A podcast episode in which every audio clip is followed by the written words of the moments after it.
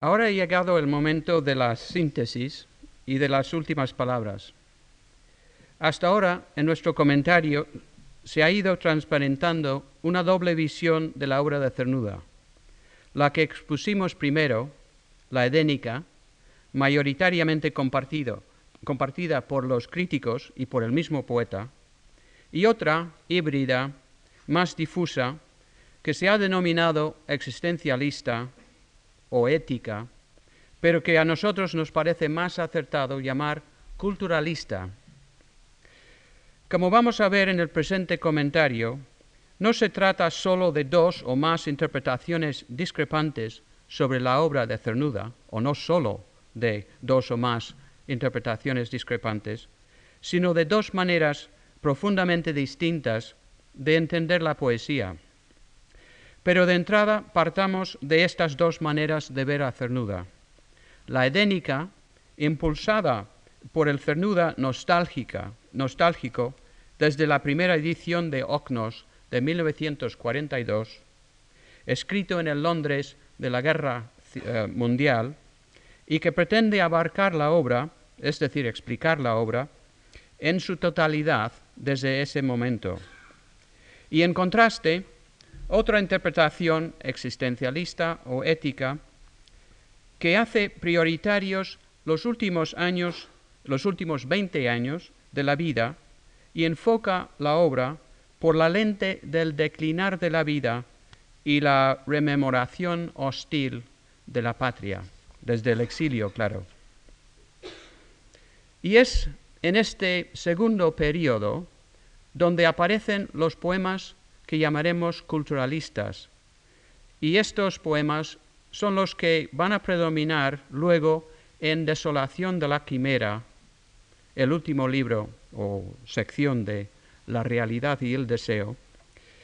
Eh, poemas que no parecen surgidos de la experiencia directa, sino que tratan, para citar a Luis Antonio de Viena, de temas íntimos, pero apoyados en elementos culturales tomados de la literatura, de la historia, de la pintura y de la música. Ahora bien, el descubrimiento del poema culturalista me parece mucho más importante que una supuesta interpretación global, ética o existencialista. Máxime cuando lo sustancial de ellas, la crítica social y la crítica de otros poetas, es perfectamente asimilable a nuestra versión del modelo romántico de Abrams. Tendríamos por válida entonces, entonces la interpretación edénica de Cernuda, donde prima el poema romántico simbolista para la obra anterior a Ocnos, pero al tiempo que escribe Ocnos, Cernuda también compone poemas culturalistas que aparecerán en Como quien espera el alba, 1941-44. Sin embargo, más que de punto de inflexión, habría que hablar de una evolución paulatina debido a una profundización del poeta en su propia obra. Incluso aquí, aunque solo en un sentido nociológico, el modelo de Abrams es sugerente porque implica el paso dialéctico de menor a mayor autocomprensión. Lo que en la primera poesía parece ser riqueza sensorial de la experiencia directa de las cosas, luego cede el paso a una sequedad o a una sobriedad que se viene llamando culturalismo. Pero como ha sucedido con otros poetas, grandes poetas, y como vamos a ver en lo sucesivo, se trata de una de las más importantes manifestaciones del alegorismo de Cernuda. Ahora vamos a reanudar el diálogo entre Cernuda y la historia literaria, repitiendo el, procedimiento iniciado al hablar del romanticismo de Cernuda. Para resumir lo conseguido respecto al romanticismo, y preparar el terreno para la cuestión que ha de preocuparnos hoy, vamos a adelantar dos fórmulas algo paradójicas. Primero, o primera fórmula, aunque no hubiera un romanticismo español indígena de ley, se dio con creces su séquito natural, una fuerte tradición de poesía española moderna. La nueva teoría del romanticismo español que ofrecimos disolvió la paradoja del origen ex nihilo de esta poesía moderna. En vista de la falta de una tradición hispana romántica indígena, los poetas modernos españoles echaron mano a los detritus del romanticismo europeo, llegados fragmentaria y tardíamente. De paso, examinamos la sola teoría que merece considerarse como contraejemplo, la propuesta por Octavio Paz en Los Hijos del Limo. Pero con su teoría del romanticismo hispano, Paz se compromete con dos cosas, con un romanticismo y un modernismo reducidos a la filigrana del hermetismo o ocultismo, y con no distinguir entre un poeta romántico, un simbolista modernista y un poeta moderno. Para poner a prueba la teoría de paz, y si tomáramos el caso de Cernuda, veríamos que no se puede explicar el primer romanticismo edénico de Cernuda a lo Abrams, porque el modelo de Abrams desborda los límites del ocultismo. Ni, según la teoría de paz, se podía explicar el culturalismo tardío de Cernuda, que es mucho más que un existencialismo o un eticismo. Y ahora, la segunda formulación paradójica. De seguir al pie de la letra la teoría de paz del romanticismo hispano, tendríamos que Cernuda, que por sus fechas solo cabe calificar de vanguardista, sería solo un romántico simbolista, cuando, como vamos a ver, es también un romántico alegórico, o en términos histórico-literarios menos provincianos, Cernuda sería un modernist europeo. Y de ahí la paradoja, que un poeta como Cernuda o García Lorca, por ser románticos en profundidad, más alegórico que simbolista, serían más modernos que poetas vanguardistas como Salinas y Guillén. La solución a estas paradojas y el motivo del traspié de Paz y otros teóricos del romanticismo es que desde finales del XVIII el romanticismo simbolismo ha venido ocultando a otra tradición romántica más auténtica, la alegórica. Esto ha causado un error generalizado de perspectiva, del que ni el mismo Cernuda se libró. Como se sabe, para la edición de sus poesías de 1936, ideó el título clave La realidad y el deseo. Pero luego, desde el exilio, en Ocnos, configuró toda su vida pasada según un solo argumento que encadenara el Edén, la caída y, en otro nivel, la reconciliación, de forma muy parecida al modelo romántico dibujado por Abrams en su libro Supernaturalismo Natural.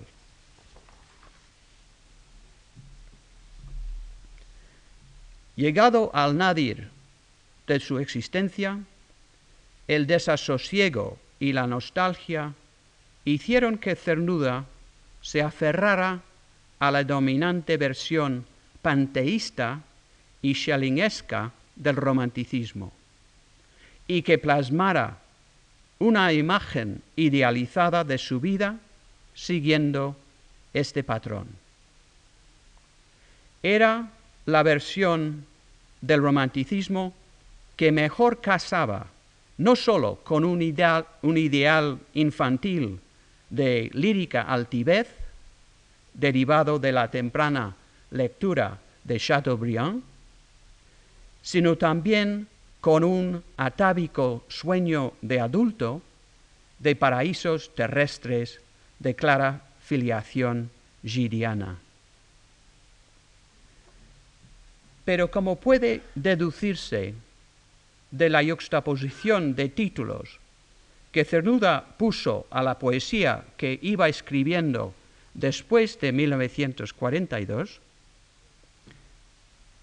como quien espera el alba, vivir sin estar viviendo y con las horas contadas, en este periodo, es decir, de 1941 hasta 1956, el temple anímico del poeta cambia de signo. Y es durante estos mismos años, los de la poesía culturista, o perdón, culturalista, cuando Cernuda empieza a tomar distancia respecto al modelo de Abrams del romanticismo, es decir, la versión edénica del romanticismo. Y al hacerlo, su ideal también cambia. En vez de añorar la reconciliación, la reintegración, el ideal cobra matices más filosóficos, se despersonaliza y deviene un ideal mm, de melancólica celebración. Ahora, el poeta ya no se revela contra el tiempo, sino que vive rememorando y asume, extasiado, el perecer de todo lo bello. Ahora celebra el ser partícipe y testigo del declinar general de todo lo orgánico. Y en este momento, Cernuda, como quizá ningún otro poeta de su generación, con la posible excepción de Lorca, va al encuentro de los grandes precursores del romanticismo, Hölderlin, Rousseau, Wordsworth. Los únicos, según Paul de Man, que lograron descubrir un tipo de relación fundamentalmente nuevo entre conciencia y naturaleza. Una relación que no fuera la analógica simbólica y que por tanto estos poetas inauguraron otra tradición del romanticismo, el alegórico, que luego se eclipsó o se perdió de vista.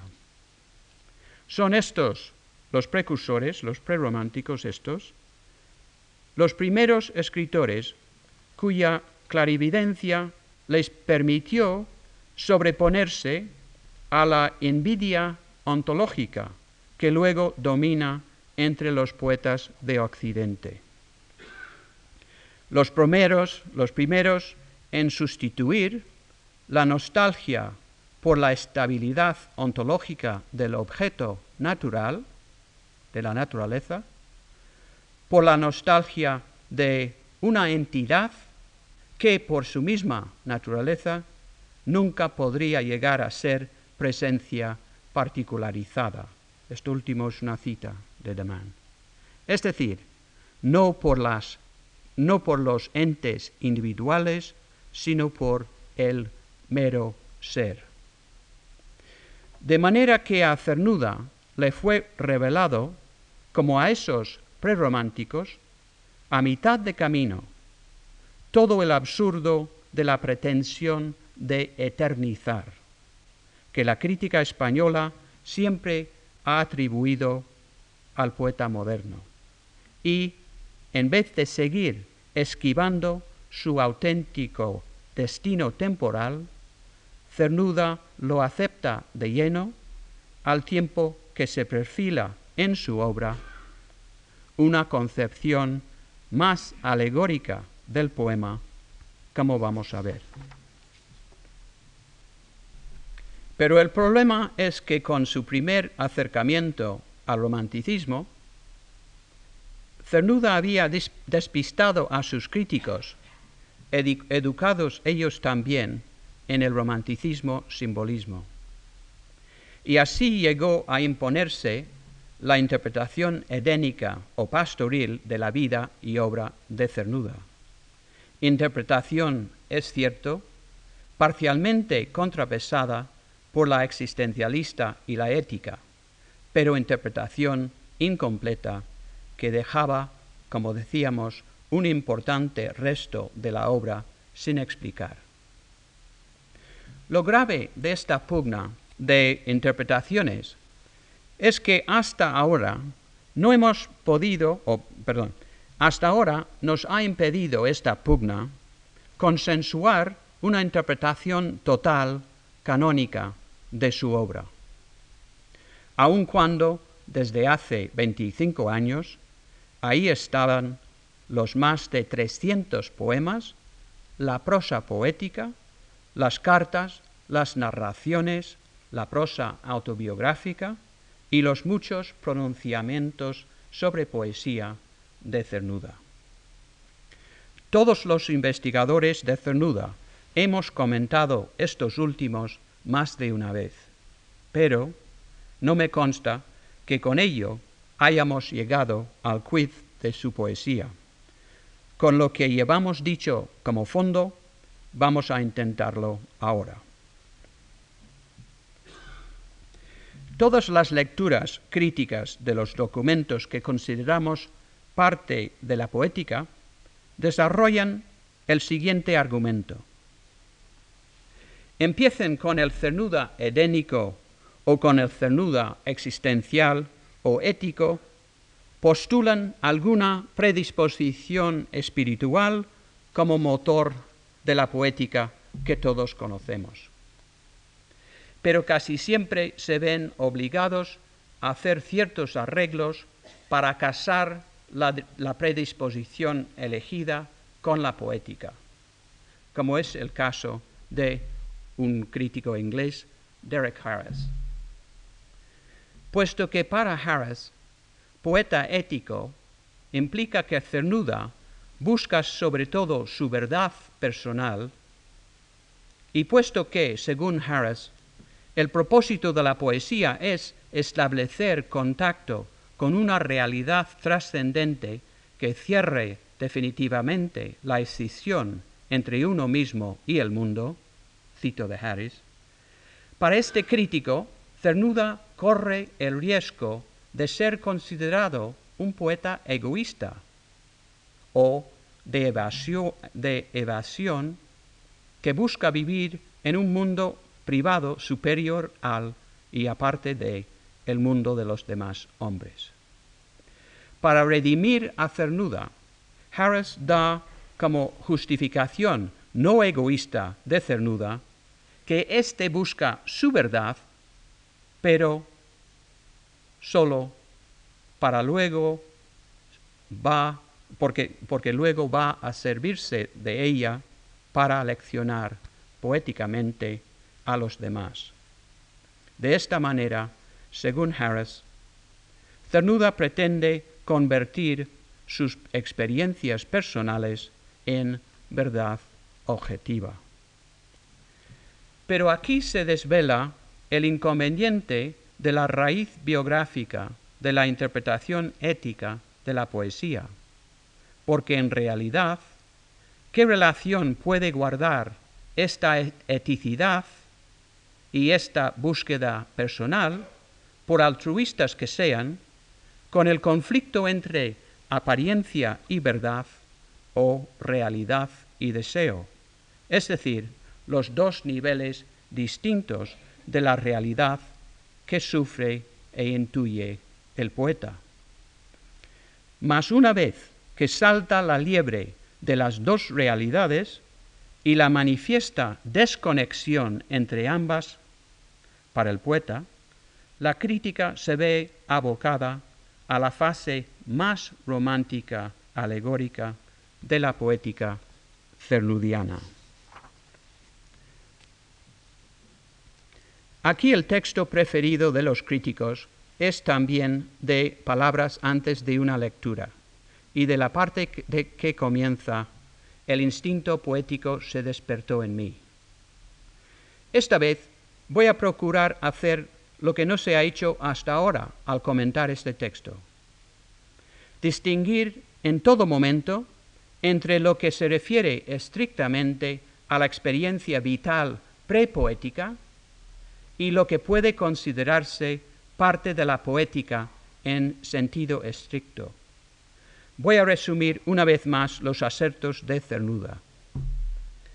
Primero, declara que una percepción más aguda de la realidad o de la hermosura y la atracción del mundo despertó en él el instinto poético. Lo experimentó como el deseo fuerte, hasta doloroso, de salir de sí mismo y de anegarse en la creación. Este deseo resulta ser, por más señas, agónico, por su imposible satisfacción. Como consecuencia, el poeta se reconoce continente de dos impulsos contrarios, hacia la realidad y en contra de ella. Entonces Cernuda ofrece la siguiente ecuación. La posesión de la realidad le confirmaría la existencia, pero como esa posesión casi nunca se da, reacciona con hostilidad ante el atractivo de la realidad.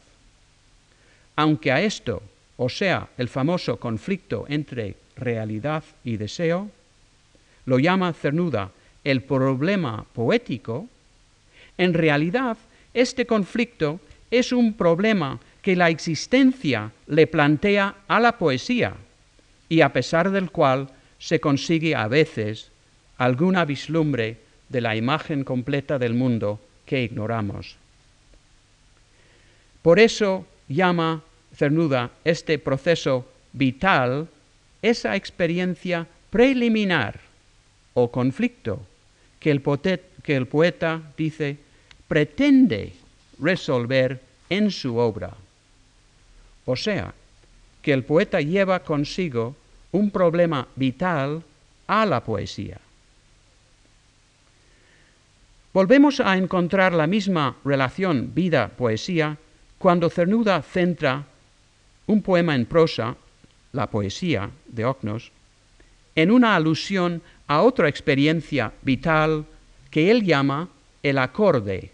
Recuérdense, experiencia vital, el acorde. A saber, el poder intuir la existencia, dice, de una realidad diferente de la percibida a diario y enseguida sentir como no bastaba a esa otra realidad el ser diferente, sino que algo alado y divino debía acompañarla y aureolarla. Sin embargo, en la vida y en la poesía, lo que Cernuda suele experimentar es más bien la imposibilidad de expresar esa hermosura oculta del mundo. Y por eso se siente condenado, dice, a gozar y a sufrir esa amarga y divina embriaguez, incomunicable e inefable.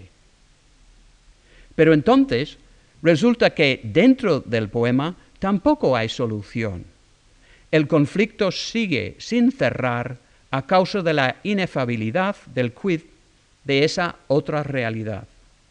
Porque, como dice Cernuda, hay que conformarse casi siempre como creador con la embriaguez dramática de la derrota o del fracaso y de la derrota. Y aquí nuestra reflexión acerca de lo inefable en la poética topa con la relevancia de los dioses antiguos en Cernuda.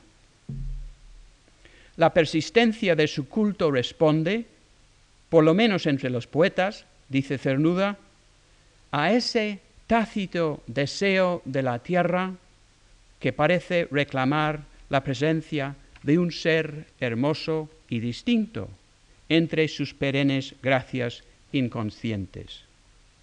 Aunque implícitamente Cernuda se confiesa como Herdelin, imborrable eco vivo de las fuerzas paganas hoy hundidas, tampoco esta constancia de una pálida nostalgia por la desaparición de aquellos dioses ofrece garantías de éxito.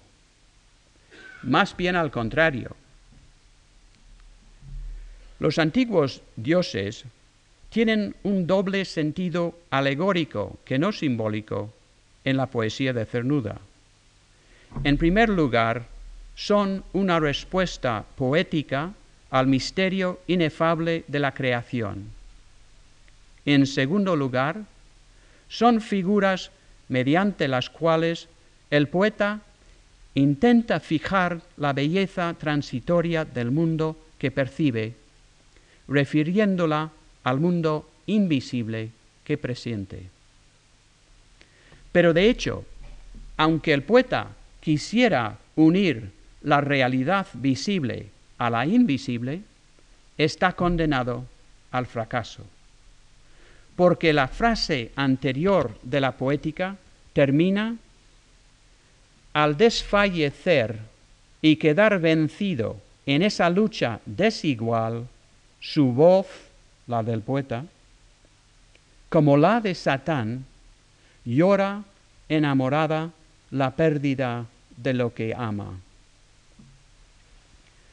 aun cuando en su poética toda la empresa gira en torno a la solución de continuidad entre los dos niveles de, de realidad, parece destinado de antemano al fracaso.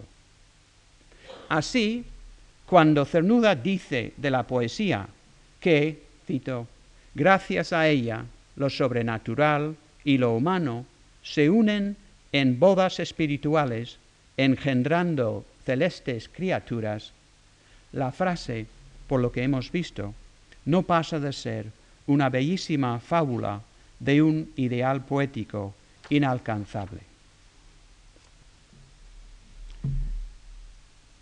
No intento demostrar que la intencionalidad poética de Cernuda sea incoherente ni contradictoria. Solo quiero señalar que en la medida en que el texto comentado pertenece exclusivamente a la poética y no al ámbito de las experiencias prepoéticas, se trata, podríamos decir, de una poética del fracaso. Pienso que en esto el demonio del poeta nos ha confundido a los críticos y un poco, sí, también a Cernuda. Pero somos los críticos los que inconscientemente hemos hecho el trasvase desde el acorde, desde el erotismo, desde el misticismo de la naturaleza, a la poética.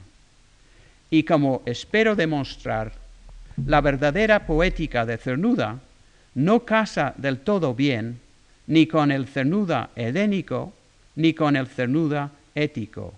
Apunta a algo mucho más profundo, quizá algo más interesante. Ya nos lo advirtió el poeta con el título de sus poesías completas y su comentario. Solo mediante el conflicto puede surgir como relampagueo, dice, alguna vislumbre de la imagen que yace al fondo de la apariencia. ¿Y a qué imagen se refiere? A la de la unidad de todo lo existente, es decir, a la posibilidad de que las cosas sean algo más que restos o fragmentos de una unidad definitivamente rota. Pero dicha vislumbre solo es dada al hombre, aunque sea poeta, a través del conflicto. Por ejemplo, la voz en llanto del poeta, como la de Satán, no impide que de la contemplación de la, hermosura nazca en el poeta una alegría terrible, puesto que, dice Cernuda, sólo en la unión de los extremos podemos intuir una armonía superior a los poderes de la comprensión humana. Lejos de ser inhibitorio de esa infrecuentísima vislumbre, como tendría que serlo desde la interpretación edénica de la poesía, el conflicto es esencial para, que la vislumbre se produzca, aun cuando no sea ninguna garantía de la misma, de que se produzca. Una vez que hayamos separado al místico de la naturaleza del poeta, tenemos que poner en entredicho la clasificación de Cernuda como poeta predominantemente romántico simbolista. Porque todo lo que el famoso acorde pudiera testimoniar a favor de un eh, romanticismo eh, reconciliador a lo Abrams, es decir, de unión simbiótica con la naturaleza, queda ahora eh, separado de la poética y devuelto a la vida. Y puesto, y puesto que, como metafísica, el romanticismo simbolismo a lo Novalis o a lo Schelling promete eso, es decir, reconciliación de sujeto y objeto en un yo absoluto, mal puede ser Cernuda un poeta circunscrito solo a ese romanticismo. Ahora bien, esta discriminación nos franquea el camino a una mejor comprensión de su poética. Cuando la considerábamos en la clave de lo edénico, era natural interpretar sus palabras como apuntando a una poética romántica simbolista. Pero ahora que lo tenemos por un poeta de la no reconciliación. Hemos de buscar otra interpretación consecuente a su, a su poética.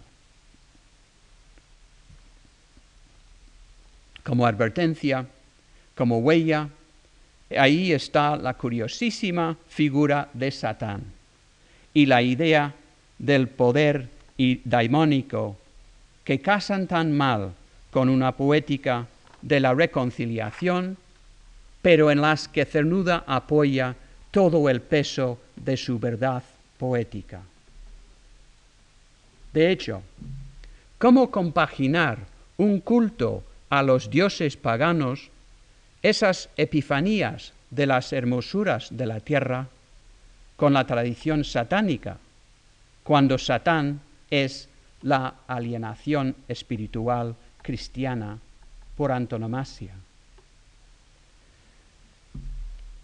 Como habíamos visto, al referirnos al ideal inalcanzable de las bodas espirituales entre lo sobrenatural y lo humano, la presencia, el roce de los dioses sólo pretende suplir la falta de lo trascendente invisible en lo hermoso visible, o registrar el requerimiento espontáneo de la tierra de que haya tal presencia.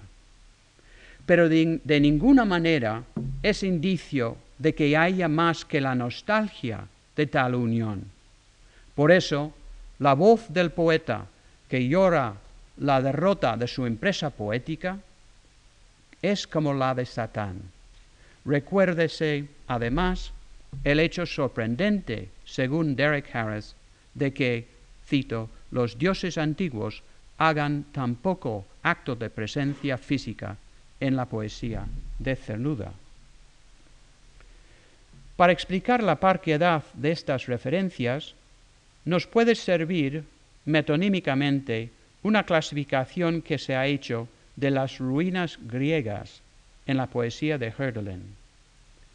Si dentro de la obra de Cernuda mantenemos aparte el empleo de las divinidades terrestres en poemas como ¿De qué país?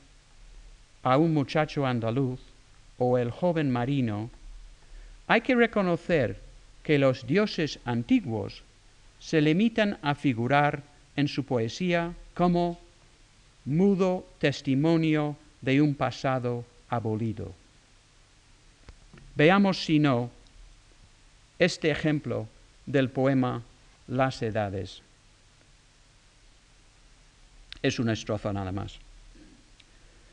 La piedra cariada, el mármol corroído, es descomposición del Dios segura de consumarse bajo el aire como bajo la tierra la del hombre. Ambos, el Dios y el hombre, iguales ante el ultraje igual del azar y del tiempo, cuyo poder los rige y aceptada la humildad de perderse en el olvido.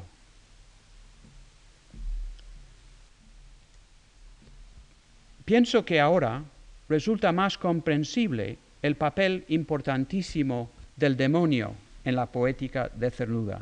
Ese demonio, hermano mío, mi semejante, como dice en un poema. Los dioses antiguos no representan la unidad, ni unas bodas espirituales entre lo sobrenatural y lo humano, y no lo hace tampoco el demonio. Más bien, en el caso de este último, lo contrario y es Satán el verdadero Dios tutelar de la poesía de Cernuda. Si los antiguos dioses pudieran haber representado como sinéctoque una rota unidad originaria, Cernuda, mediante una transvaloración consecuente con la irreconciliación y con la heterogeneidad del ser, hace del demonio su Dios. ¿Qué peso puede tener la efímera experiencia vital del acorde, mencionado ya antes, al lado de esta descripción desoladora de Satán? Y esto también es parte de la misma poética palabras antes de una lectura. Siento un poder daimónico sobre mí, sobre todos nosotros. En cierto grabado de Blake, un Satán bellísimo, con esta espléndida fuerza de las figuras migangelescas, extiende sus alas membranosas sobre el mundo oscuro mientras inclina la cabeza hacia uno de sus hombros con expresión de inmensa pena y tristeza, hollando el cuerpo de Job. El grabado, en esta última parte, es tan vago como precisa la figura diabólica. Parece como si sólo esta figura tuviera una finalidad y, lo demás sirviera de contraste. Parece un símbolo velado, fue un amigo quien me dio la reproducción de ese grabado. Y el mismo día, por una extraña coincidencia, leía la respuesta de cierto teólogo musulmán. Tres advertencias que nos servirán en lo sucesivo antes de continuar con esta misma cita. Primero, casi seguro que el grabado de Blake está inspirado en el Satán de Milton. Segundo, Edmund Burke aduce la misma descripción de Satán de Milton como un ejemplo de lo sublime en su origen de nuestras ideas de lo sublime y lo bello. Y tres, aquí lo que a Cernuda le parece un símbolo velado sería más exacto denominar figura alegórica. Pero escuchemos el resto de la cita. Se trataba, recuérdese, de ilustrar ese poder daimónico, esa zona de sombra y de niebla que planea sobre todos nosotros y que constituye el refugio de un poder indefinido y vasto que maneja nuestros destinos. Y recuerde, además, que ese poder daimónico está estrechamente unido a las creencias poéticas de Cernuda y que ni lo daimónico ni lo poético pueden definirse. Esto dice Cernuda de sí mismo, claro, y de su poesía. A continuación, el poeta cuenta la anécdota del maestro musulmán cuyo discípulo, al preguntar por el sonido de una flauta, recibe la contestación, es la voz de Satán que llora sobre el mundo.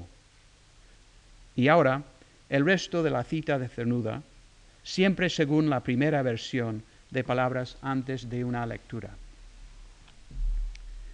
Sigue Cernuda. Satán, añade el comentarista, ha sido condenado a enamorarse de las cosas que pasan y por eso llora.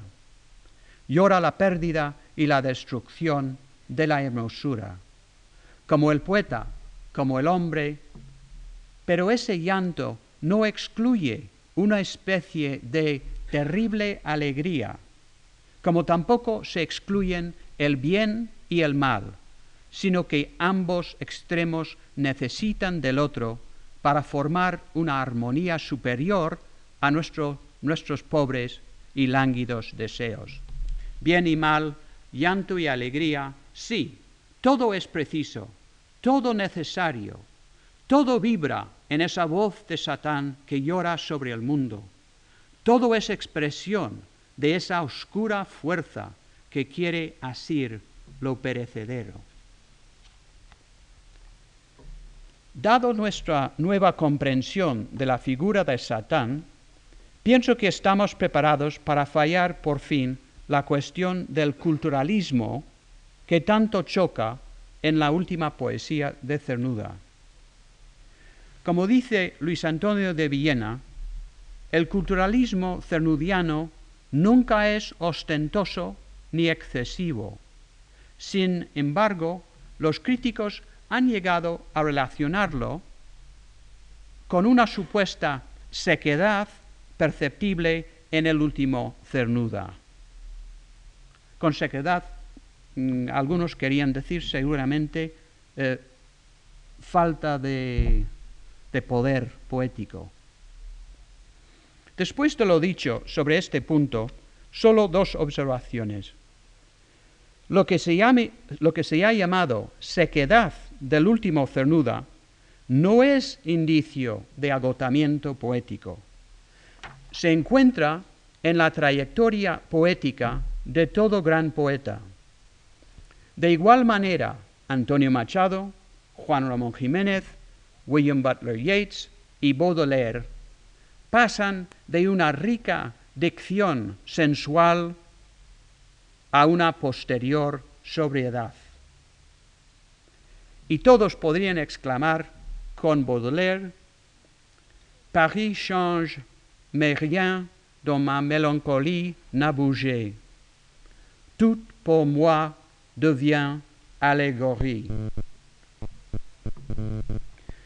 Como advierte Walter Benjamin, hay una correspondencia entre alegoría y melancolía. Pero, eh, y melancolía talante característico tanto de Baudelaire como de Cernuda. Pero hay más. Primero, como hemos visto, en contraste con el simbolismo, la alegoría, cito, solo tiene el significado que le atribuye el alegórico.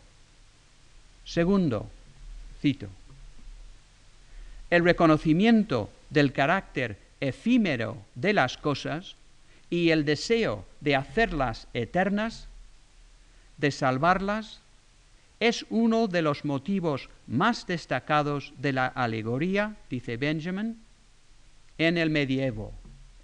Y, finalmente,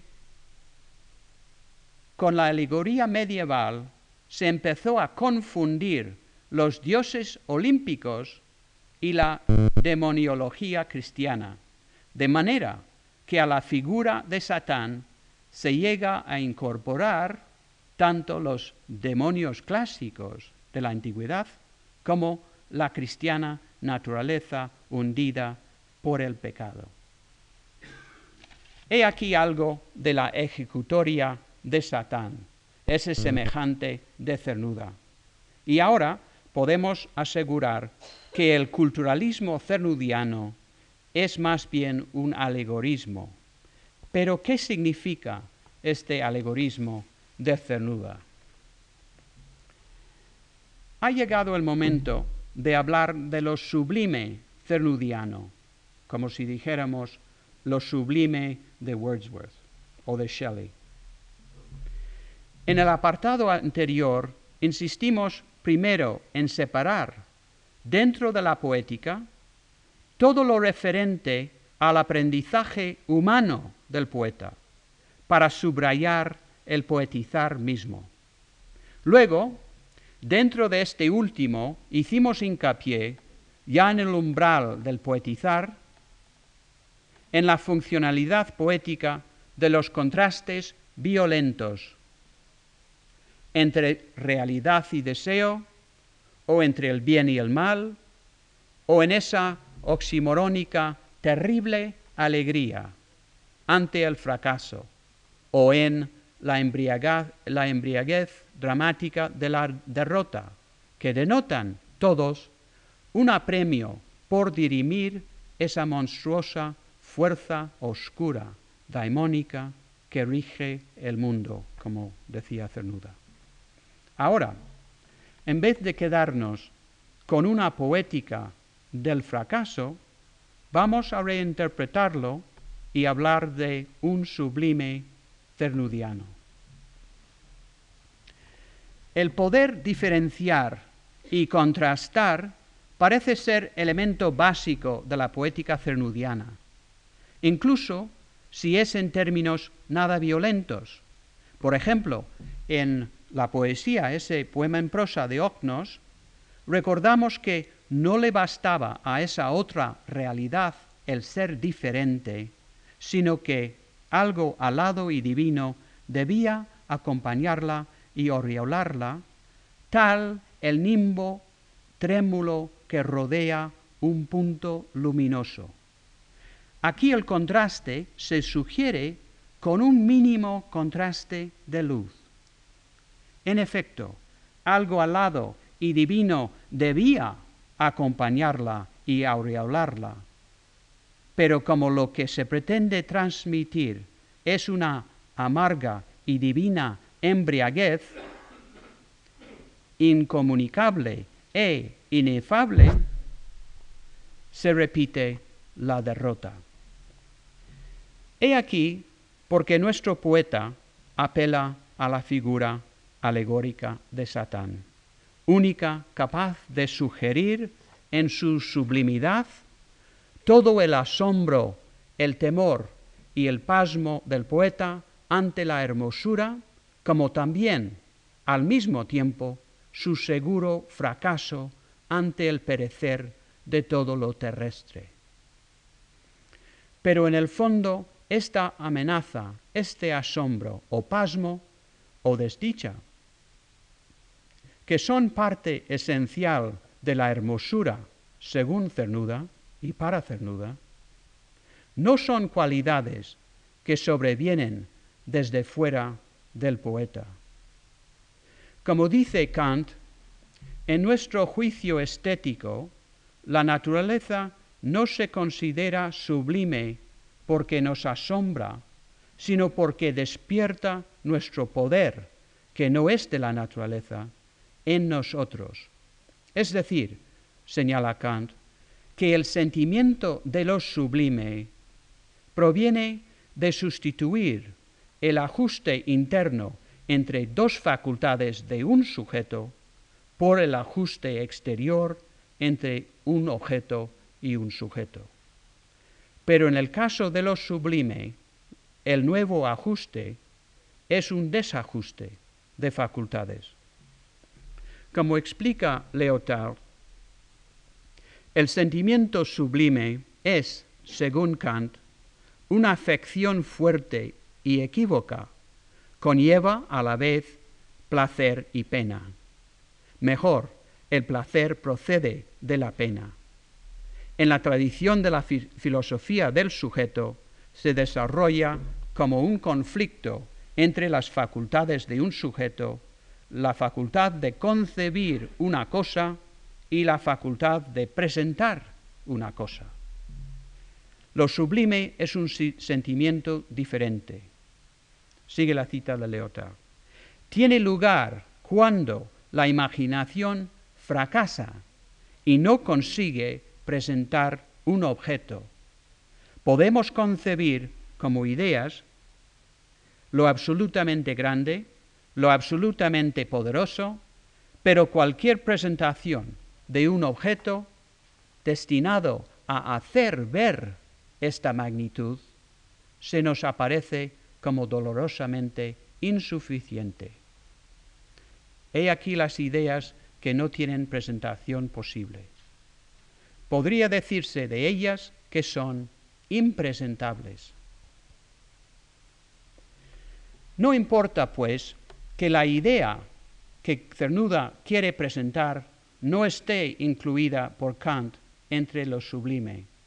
Al contrario, a Cernuda le va perfectamente lo que Leotard llama el sublime moderno, es decir, el querer hacer ver que hay algo que se puede concebir y que no se puede ver ni hacer ver. También, como vimos, en Cernuda, el auténtico sentimiento sublime nace de una combinación intrínseca de placer y de pena. El placer de que la razón exceda toda representación o toda presentación, el dolor de que la imaginación o la sensibilidad no sean a la medida del concepto. De ahí la melancolía cernudiana, resultado de ese debatirse entre el placer y la pena, y de ahí el recurso en cernuda a la alegoría, a la idea abstracta, a las ruinas, al fragmento, a lo que ya es arte. Porque ¿cómo presentar lo impresentable en poesía? Leotard apela a la idea kantiana de presentación negativa. Pero como observa Philippe Lecoux-Labart, esta idea no convence del todo. En primer lugar, separa y hace de lo impresentable algo sustantivo. Segundo, por definición, la presentación solo puede presentar lo presentable. De manera que, como mucho, la presentación podría indicar en lo que presenta o en tanto presentación su más allá. Entonces, o una de dos, o cuando la presentación quiere indicar su más allá, surge la diferencia entre lo presentado y la presentación, o se desvela la dificultad de la misma presentación. Y en este último caso se daría una diferenciación interna de la presentación. Es decir, en lo más íntimo del hecho de representar aparecería lo no aparente que todo lo sostiene, o más exactamente, que se retira y se recluye en la misma eh, presentación. Pero no se crea con esto que la diferenciación es algo impresentable, por grande o distante, como en los ejemplos de Kant. Mejor sería entender aquí la misma mímesis o representación como siempre alusiva a la siguiente ecuación. Lo presentado es a la presentación lo que el ser es a los entes. Quiere decirse que lo sublime de cernuda no significa sólo el fracaso de fundamentar, de eternizar, al no poder cerrar el conflicto, sino que además, en términos de lenguaje poético, el contraste figurado alude a lo que se retira, que es inefable. El primer término de ambas partes de la ecuación. Luego, la verdadera poesía, la de Cernuda, es siempre sensible a la cuestión del ser como lo trascendente, puro y simple. No en el sentido de una dudosa correspondencia entre la imaginación y una naturaleza panteísta, tópico eje que desciende del primer romanticismo vía Schelling y deja su impronta hasta en el simbolismo francés y el modernismo, sino más bien el ser como naturaleza y la naturaleza como lo sagrado, o el ser a la manera de Hölderlin, o, más claro aún, como el mero ser de Hegel. En suma, lo que Hölderlin denomina lo maravillosamente todo presente en el poema como cuando en un día de fiesta. De esto, la parosía que sostiene todos los entes, el poeta puede y debe hablar. De ello, pero sin poderlo nunca decir directamente en el poema. De ahí su melancolía y ese fracaso sublime generadora de historia. Pero dejemos que el mismo poeta nos explique el último ratio de lo sublime cernudiano. Palabras de cernuda. Las palabras, las terribles palabras, viven y por lo tanto traicionan lo que expresaban hoy como verdadero y vivo, mañana es falso y está muerto. Hay que dejarlas vivir por sí mismas, sin comprometer con nuestra limitación esa verdad más alta que a través de ellas intentamos expresar. Y poco a poco van recibiendo en su extraña atmósfera hasta quedar dotadas de aquello que por ser impalpable el poeta no puede fijar, sino insinuar.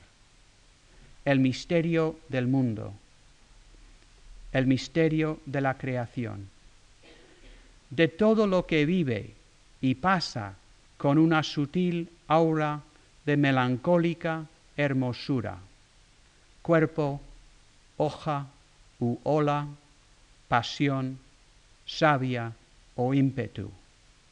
Difícil, casi imposible de representar. Es esto también, tan difícil como para el joven Cernuda el hacer ver el perfil del aire. Muchas gracias.